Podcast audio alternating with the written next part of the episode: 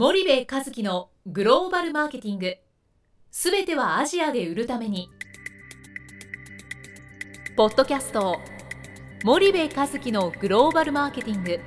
すべてはアジアで売るためには過去10年間で1000社以上の海外展開の支援を行った森部和樹がグローバルマーケティングを分かりやすく解説します。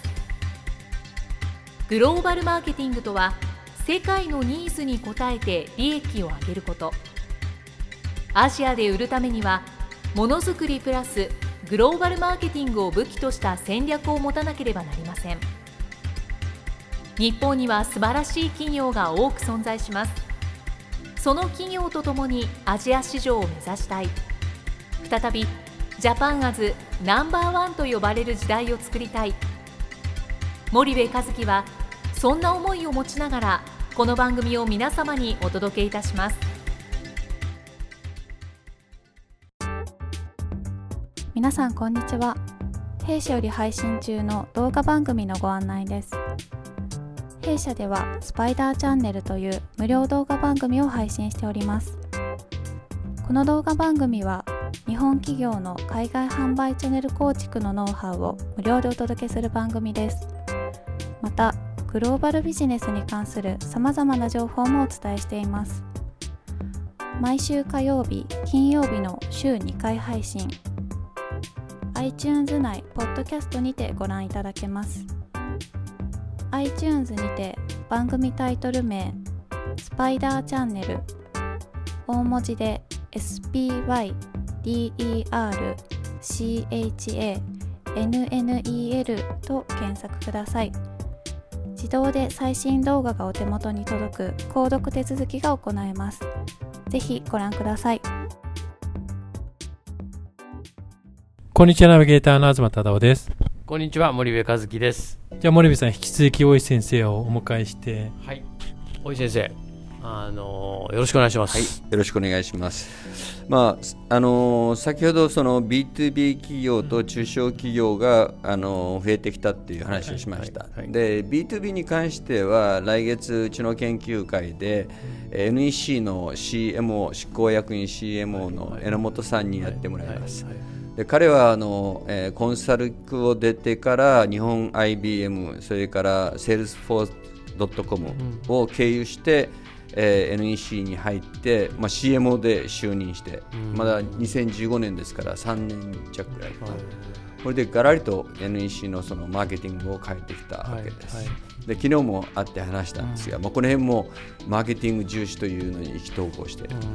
ただその前回の続きで中小企業中小、まあ、ベンチャーで特にこういろいろ面白いのがあるんですがもう一つそのリアンベイビーという会社がありまして、はいでこれは私のそのマスターの、えー大学院のマスターを出てあの卒業してあの結婚したんですね。同じ中国人の男性と。はい。でえーしばらく主婦をやってたんですがやっぱり子供が生まれて今女の子が2人いるんですけど、はいあの子育てにやっぱりいろいろ苦労したと、はい。日本で中国人のお母さんとして苦労したので、それをこう SNS に投稿してたら、はい。結構それにこう賛同するえーいいねとかそういうのが出て、じゃあちょっとあの査定に集まってお話ししましょうかみたいな形で始まった。はい。はい。はい。でそれが今美ママ協会と美しいママ協会とはいいう社団法人で、えー NPO であるわけですね。はい。はい。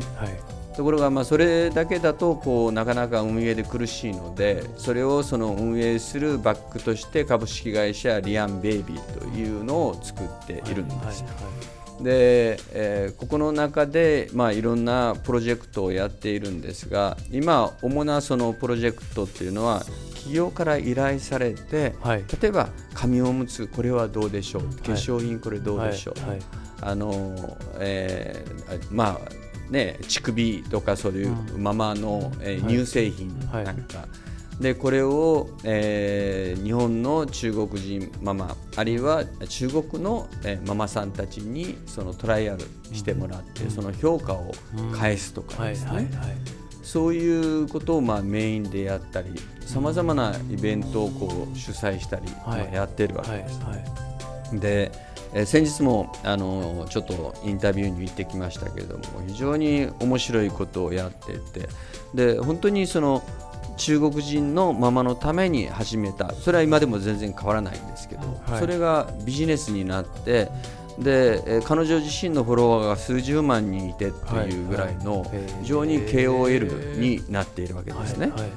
だからその今彼女たちが持っているグループなりコミュニティのインパクトが非常に大きなものになって多くのその日雑 FMCG の企業だけでなくその今は、えーキャノンとかリコーさんみたいな機械メーカーも、はい。えーそこを使ってー。今中国市場開拓をやろうという形でやっておられると。はい。へえ面白いですね、はい。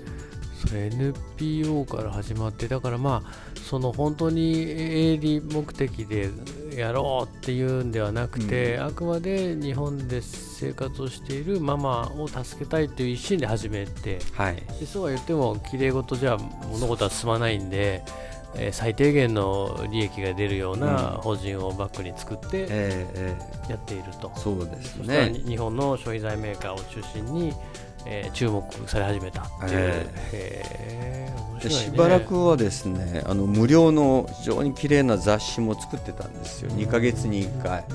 それでそれを中国でも無料配布してたんですけど、やっぱりこのコストがねうん。あのさっき言ったようにボランティアでやったらやっぱり限界があるので、今はもうすべてウェブにシフトはしているんですけれども、あのまあ彼女自身があのモデルになるぐらい非常に綺麗なあのお母さんなんですけども。さまざまなその仲間がこう素人モデルで登場したり、うんあのねえー使い勝手をみんなで言い合ったりしてる本音がいわゆる消費者の本音がここに出てくるわけですね。で僕らもいろいろアンケートをするけどもそれだとやはり顕在化したあ消費者のニーズしかつかめないことが多々あって。でまあ、産業観察だとかねトラッキングだとかそういう調査方法で消費者のその水面下の,、あの氷山の下の方を探ろうという顧客インサイトをどこもやっているんですけど、はいはいやっぱり本音のところの本音がどこまでつかめるかやっぱりそのリー・カリンという中国人の女性が日本で苦労して子育てしてというその仲間が集まって何十万という仲間がいてでそれは今度は中国人の中国にいる中国人のママさんたちに共感を得てうん。あ日本ではこんなことやってるんだこんなあの安心安全なものをやってるんだとか使い方が全然中国と違うとか、はい。そこに感動を与えて仲間がまた増えていくといううん。そういうビジネスモデルですね。それは面白いね。一回話聞いてみたいね、これあの、えー今あリー・カリンと連絡が取って8月に私の研究会でもやりますからみんなに聞いてもらいたいと群馬県で。はい群馬県でやります。それまた決まったらあの群馬県のツイッターかなんかを見れば、流しますので、フェイスブック流しますし、会員にはあのもちろん配信しますが、えあのそれから、えーもう一つ言うと、えー新潟にスノーピークというの登山のメーカーがあるじゃないですか、有名な。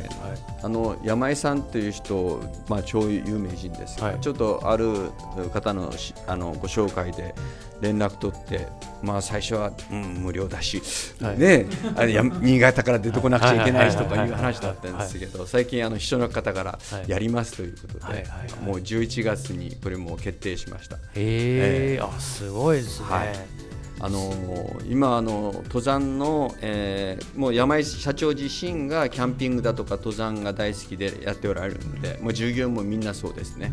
だここはそのそういった愛好家がみんな集まるわけですよ、ね、だからもうスノーピークといえばもう本当にコアなファンが立っているんですが、今もそのちょっとビジネスを海外にも展開されていろいろ苦労もされているようですそれはちょっと聞いているんですでもう一つは国内で、えーファッションの方にもやっぱり進出しようとされているので、まあ、その辺の登山キャンピング道具からどういうふうにこう事業展開されているか、うん中堅中堅中小企業の、はいまあ、一つのモデルとしては非常に面白いんではないかなと思ってますね。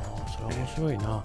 でまたあの毎回あの下町のナポリタンでしたっけ？はいはいであのあのナナポリの下町食堂ナポリの下町食堂。どんな偉い人でもあそこでしか歓待しないというですよね。一回なんか東芝の元ああそうそう、えー、あの常務のね、ええあのしそうそう。そう、えーかえー志村さんも。CFO とかね。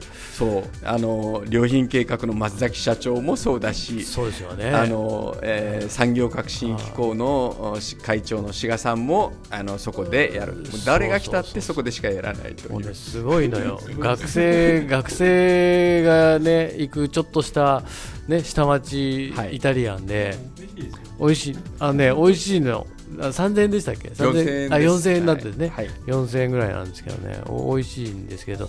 多分あの偉いさんたちああいうところ行くのは30年ぶりとか40年ぶりなんでしょうね。かもしれませんね。あの新鮮かもしれないね。まあ、昨日もあの NEC 行ったら、えーその執行役員ですから山本さんはね。役員の会議室に通されてこう行くわけでしょ、はいそれから NTT コミュニケーションで講演した後のまあ懇親会、まあ、はい。ちょっとあの、えー近くの汚いとこですけどはい。って言ったけどもね、はい。我々が行はい。くような普段はい。行かないようはい。はない。とこじゃないですか。はい。それがみんな当たり前だと思ってるんだけど、うんうちは関係ないですね。あの金使いたくないから、できそるだけこがね。か安くあげたい。かっこ。いいのよ、うん。なんかね先生がそこにね「おっ!」って。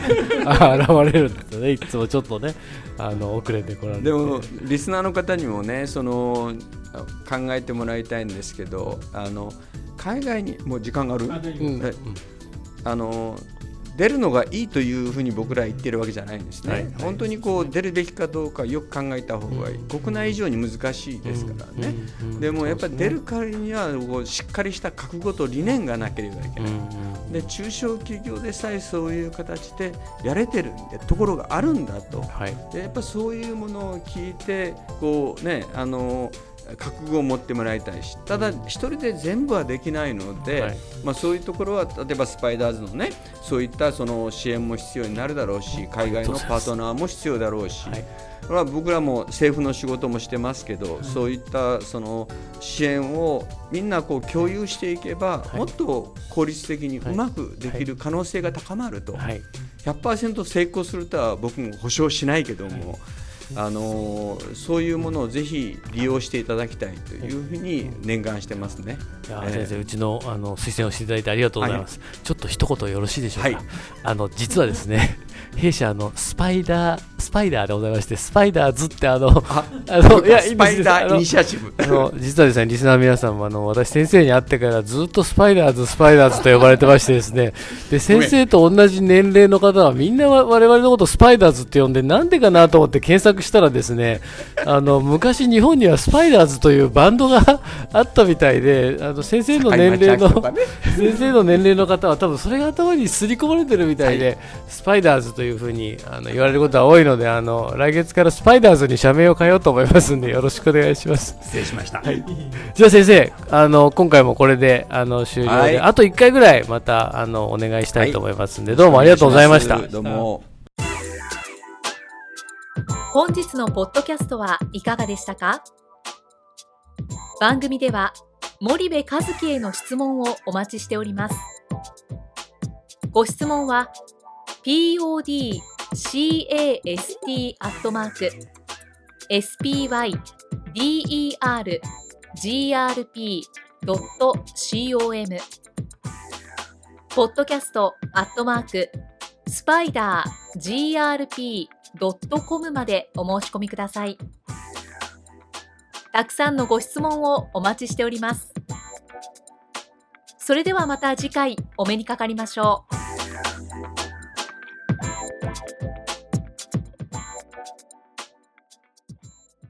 森部和樹のグローバルマーケティング。この番組はスパイダーグループの提供によりお送りしました。